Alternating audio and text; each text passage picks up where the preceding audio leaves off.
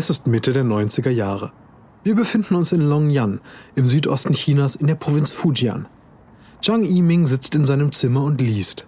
Zhang ist in der Mittelschule und er verbringt viel Zeit mit Lesen. Sein Bett ist übersät mit Musikzeitschriften und Büchern. Yiming, ich bin zu Hause.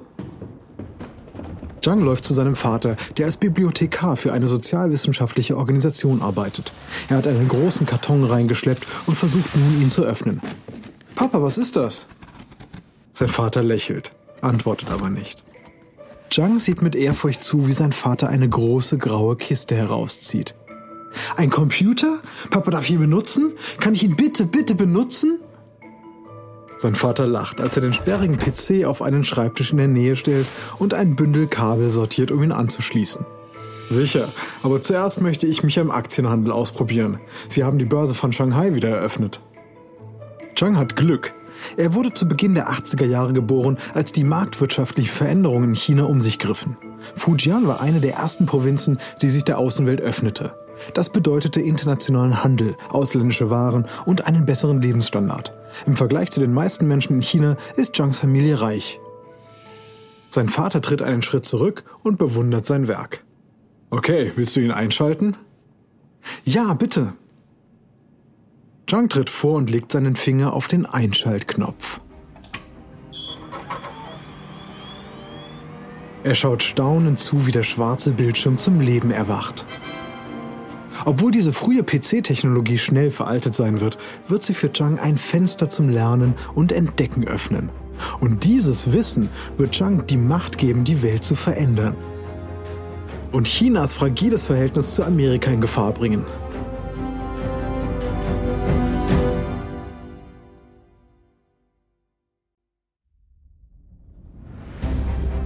Ich bin Alexander Langer für Wondery und das ist Kampf der Unternehmen.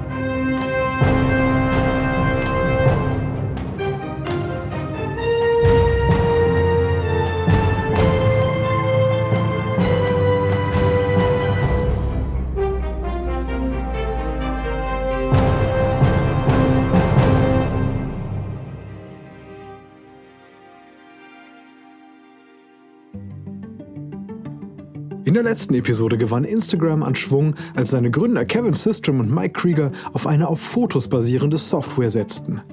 Und Zhang Yiming begann mit dem Programmieren und der Schaffung einer Technologie, durch die TikTok revolutionär werden würde. Systrom und Chang wurden beide 1983, zu Beginn des Zeitalters der Personal Computer, geboren.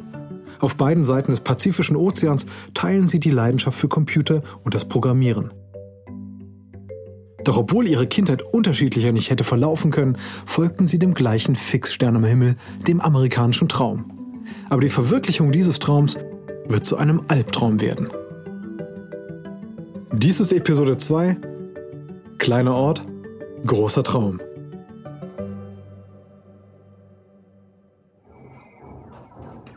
Wir schreiben das Jahr 1995.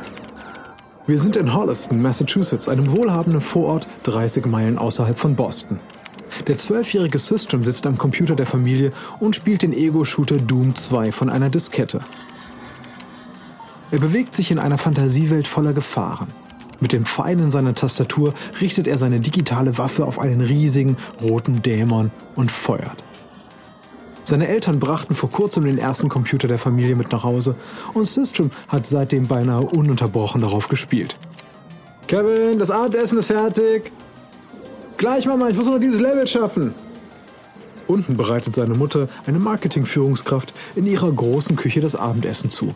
Sein Vater, der in der Personalabteilung arbeitet, liest die Zeitung. Systrom beendet das Level, das letzte des Spiels. Aber er ist unzufrieden.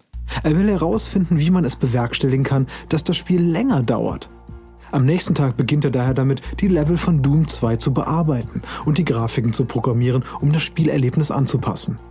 Es ist sein erstes Mal, dass er an einem Computer programmiert, aber es wird nicht das letzte Mal sein. Er wird in seinem exklusiven Internat in Concord, Massachusetts, in die Welt des Programmierens eintauchen, wo er grundlegende Kurse in Informatik besucht. Während seiner Freizeit schreibt er ein Programm für den AOL Instant Messenger, das andere Leute offline schaltet. Es ist jugendlicher Kram, aber er feilt an seinen Künsten.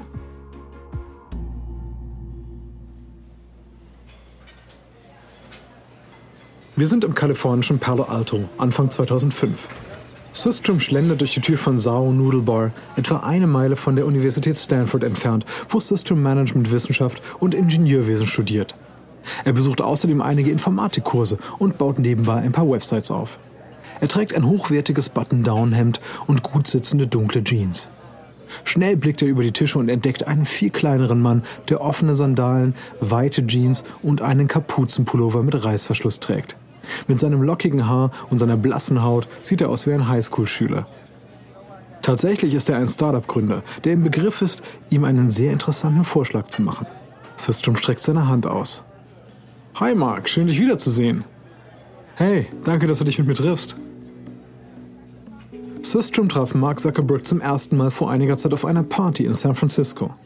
Zuckerberg, der vor kurzem Harvard verlassen hat, hat sich mittlerweile einen Namen im Silicon Valley gemacht.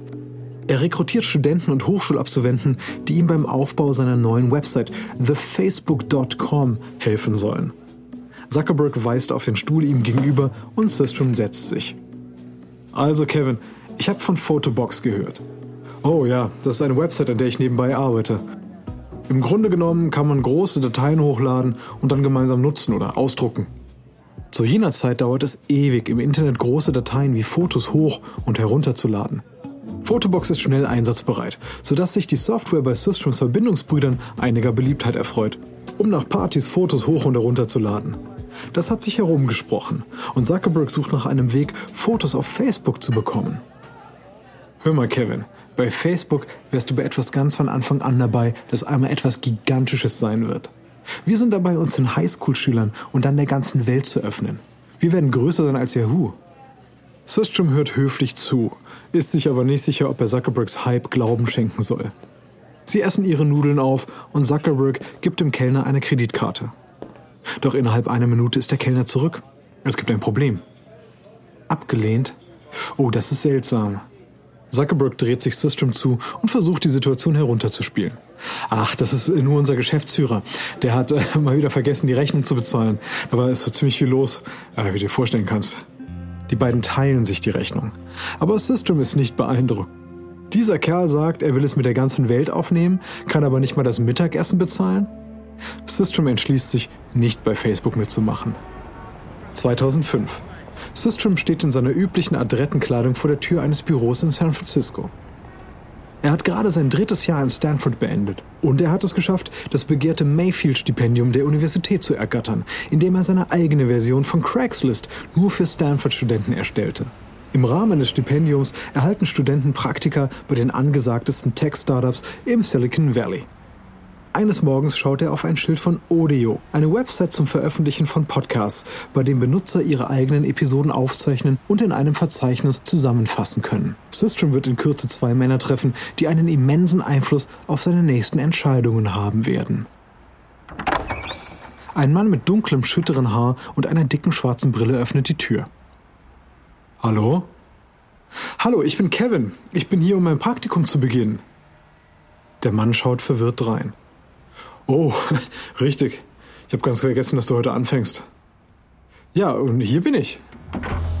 Der Mann ist Evan Williams, Mitbegründer und CEO von Odeo. Systrom nimmt Platz. Im gleichen Moment kommt ein langhaariger Mann mit einem Ohrring und einem riesigen langen Bart herein. Er nimmt seine Kopfhörer ab und schaut System fragend an. Hi, ich bin der Praktikant. Der Mann nickt. Jack. Es ist Jack Dorsey, ein Entwickler bei Odeo. Wenn er nicht arbeitet, bastelt er nebenbei an einer Messaging-App. Während seiner Zeit bei Audio beobachtet Systrom Dorsey und ist schnell von seinen Programmierfähigkeiten beeindruckt. In den nächsten Wochen teilt Dorsey sein Wissen mit dem Studenten, indem er ihm Aufgaben gibt und ihm eine Programmiersprache namens JavaScript beibringt. Systrom beobachtet Dorsey und Williams aufmerksam. Er bemerkt, dass Williams immer als erster im Büro ist und als letzter geht. Er scheint nie aufzuhören zu arbeiten. Aber selbst Systrom merkt, dass Audio nicht den Durchbruch schafft. Eines Tages ruft Williams sein siebenköpfiges Team in sein Büro. Nach ein wenig Geplänkel kommt er auf den Punkt. Wir haben beschlossen, eine neue Richtung einzuschlagen. Jack hat an einem Messaging-Dienst gearbeitet, der sofortige Updates ermöglicht. Er weist in Richtung Dorsey, der sich in seinem Stuhl zurücklehnt. Deshalb werden wir mit Audio aufhören und mit der Arbeit an Jacks Nebenprojekt beginnen. Twitter. Das trifft das Team völlig unerwartet und Systrom ist fassungslos. Aber er hat gerade eine sehr wertvolle Lektion über die Welt der Startups gelernt.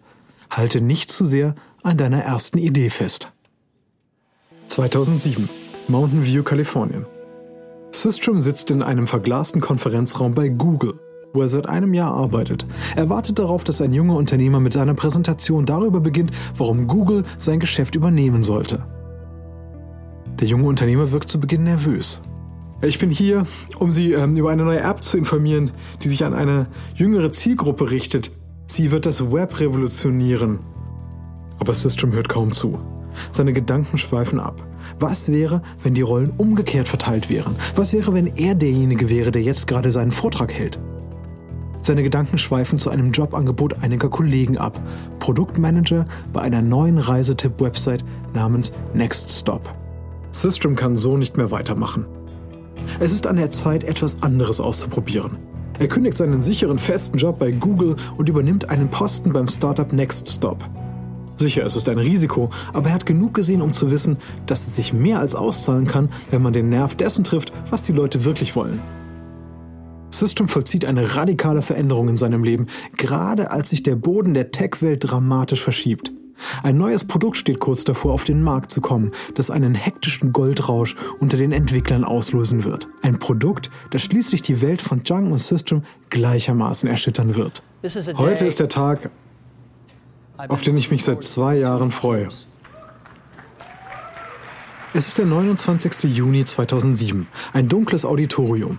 Steve Jobs steht auf der Bühne in Jeans und seinem üblichen schwarzen Rollkragenpullover vor einer riesigen Leinwand, auf der das ikonische Apple-Logo leuchtet.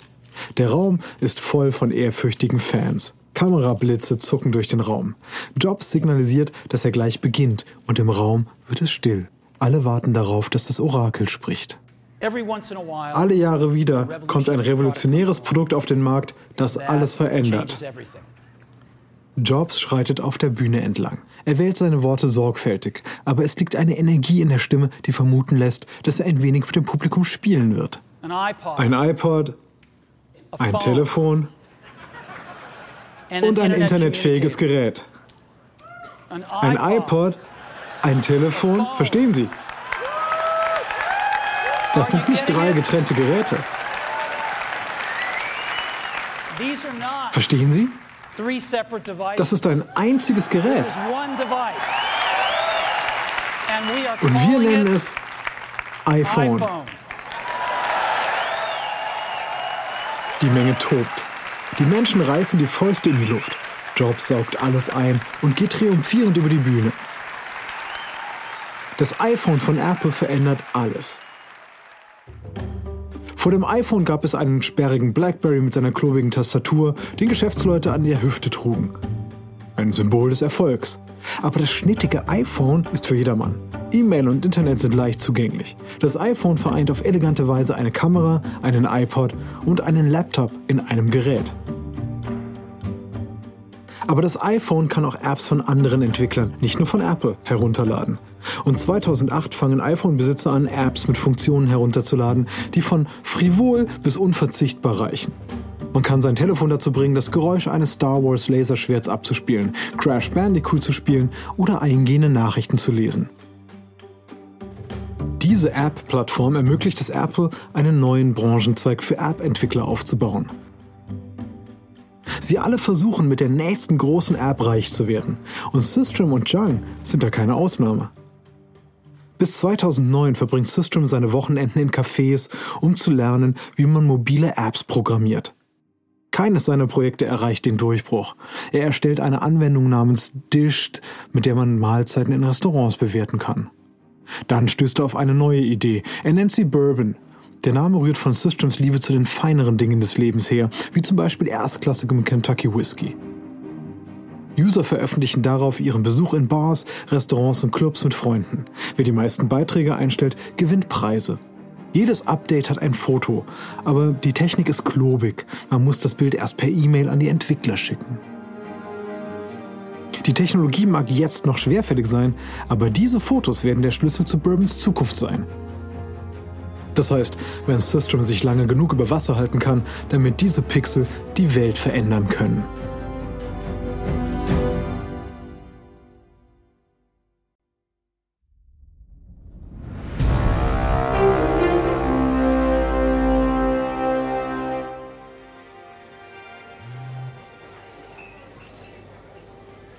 Frühjahr 2010. System schlürft einen Cappuccino in einem Café in San Francisco. Er blickt immer wieder zur Tür. Er wartet auf Steve Anderson, einen einflussreichen Risikokapitalgeber. Ein lässig gekleideter Mann mit rötlich blondem Haar und athletischer Statur kommt herein. System winkt ihm zu und Anderson nimmt Platz. Kevin, schön Sie wiederzusehen. Danke, dass Sie sich die Zeit genommen haben. Erzählen Sie mehr von Ihrem Projekt. Sistrom beginnt über Bourbon zu reden. Anderson wartet geduldig auf die Zahl, um die es ihm eigentlich geht. Ich brauche 50.000, um in Gang zu kommen. Anderson hält inne, um nachzudenken. Das iPhone von Systrom liegt auf dem Tisch und er bemerkt, dass es ständig wegen neuer Nachrichten brummt. Was sind das alles für Updates, die Sie da bekommen? Versucht jemand, Sie zu erreichen? Ich bin ziemlich sicher, dass es Leute sind, die sich bei Bourbon anmelden. Systrom scrollt schnell durch seine Nachrichten. Ja, eine ganze Reihe von Leuten hat sich gerade angemeldet. Das ist gut. Haben Sie das geplant, um mich zu beeindrucken? Auf keinen Fall. Das würde ich nie tun. Das ist reales Wachstum hier. Nun, offensichtlich haben Sie hier etwas. Aber ich habe meine Bedenken. Sie sind ein Einzelkämpfer. Und das ist ein Risiko. Sie haben niemanden, der Sie herausfordert, mit dem Sie Ideen austauschen können. Ich bin interessiert. Aber um ehrlich zu sein, ich glaube, Sie brauchen einen Mitgründer. Das ist ein kluger Einwand. Schließlich haben die besten Startups Gründerteams. Bill Gates und Paul Allen, Larry Page und Sergey Brin, Bill Hewlett und Dave Packard. System nickt. Sicher, ich kann eine solche Person finden.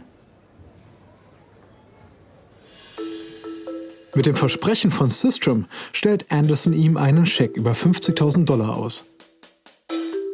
Dann lernt Systrom über einen Google-Kollegen Mark Andreessen kennen, der ihm einen noch viel größeren Check ausstellt. Über eine Viertelmillion Dollar. Jetzt muss Systrom nur noch sein Versprechen einlösen, einen Mitgründer zu finden. Er hört sich um und landet schließlich bei einem Namen, Mike Krieger. Krieger ist ebenfalls Stanford-Absolvent, der bereits User von Bourbon ist. Er hat einen Master in Symbolic Systems, einem Programm, das sich darauf konzentriert, wie Menschen mit Computern interagieren. Die beiden laufen sich regelmäßig am Wochenende in Cafés über den Weg. Jeder tüftelt an seinen Apps. Systrom ruft ihn an. Mike, weißt du noch, wie ich dir von Bourbon erzählt habe? Jetzt habe ich die finanziellen Mittel bekommen. 300.000 Dollar, mit denen ich arbeiten kann. Ich verwandle Bourbon in ein richtiges Unternehmen. Wow, Glückwunsch, Mann. Ja, aber ich schaffe das nicht allein. Ich brauche Hilfe bei der Technik und bei der gesamten Vision des Unternehmens. Also ich habe eine große Frage an dich. Willst du Mitgründer sein?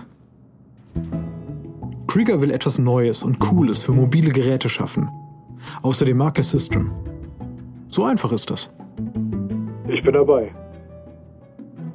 Gemeinsam werden diese beiden eine der größten Apps der Welt entwickeln. Aber sie sind nicht die einzigen, die hoffen, ihre glänzende Idee und ihr Programmier-Know-how zu Social Media Gold spinnen zu können.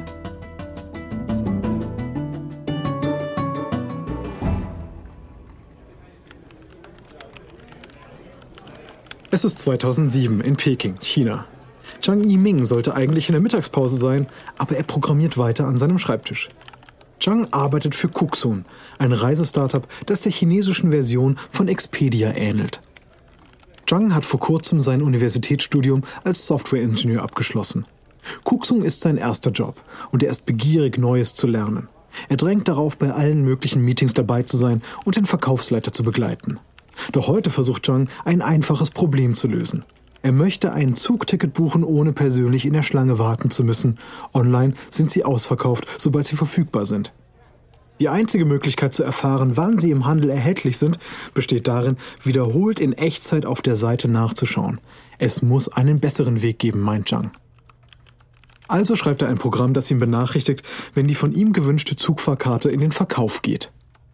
Er schließt das Programm mit den letzten paar Zeilen Code ab und macht sich auf den Weg, um schnell einen Happen zu essen. Dann erhält er eine Nachricht. Neue Tickets sind erhältlich. Er geht schnell online und kauft die Tickets.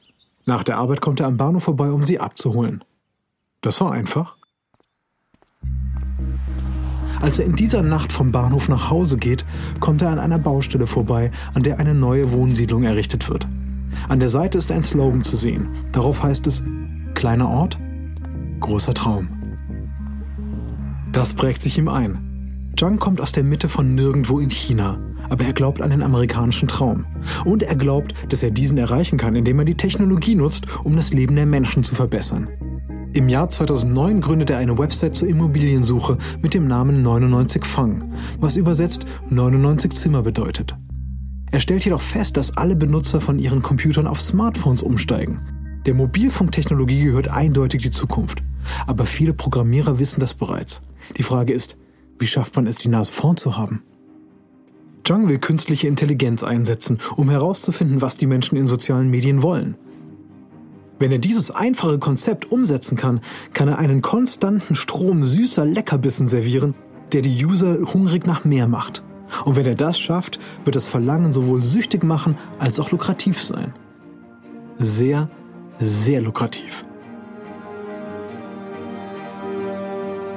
In der nächsten Episode befassen wir uns mit TikTok im Mittelpunkt, wie es international auf den Markt kommt und Instagram sieht sich zu Hause mit Schwierigkeiten konfrontiert, als Zuckerberg das Boot ins Wanken bringt. Das ist Episode 2 von TikTok vs. Instagram für Kampf der Unternehmen von Wondery. Bitte abonnieren Sie uns auf Apple Podcasts, Spotify, AudioNow oder wo auch immer Sie Podcasts hören. Einen Link finden Sie in den Anmerkungen zu den Episoden. Tippen Sie dazu einfach auf das Titelbild oder fahren Sie mit dem Mauszeiger darüber. Sie werden auch einige Angebote von unseren Sponsoren sehen. Bitte unterstützen Sie unseren Podcast, indem Sie diese unterstützen. Wenn Ihnen gefällt, was Sie gehört haben, würden wir uns freuen, wenn Sie uns mit 5 Sternen bewerten und Ihren Freunden davon erzählen. Und ein kurzer Hinweis zu den Dialogen, die Sie soeben gehört haben. Wir wissen natürlich nicht genau, was gesprochen wurde, doch die Dialoge basieren nach bestem Wissen auf unseren Recherchen. Ich bin Ihr Sprecher Alexander Langer. Diese Reihe wurde ursprünglich von David Brown moderiert. Natalie Robberman hat diese Geschichte geschrieben. Karen Lowe ist unsere leitende Produzentin und Redakteurin. Herausgegeben und produziert von Emily Frost. Original Sounddesign von Kylie Rendell. Kate Young ist unsere Associate Producerin. Unsere ausführende Produzenten sind Jenny Laura Backman und Marshall Louis. Erstellt von Erna Lopez für Wondery.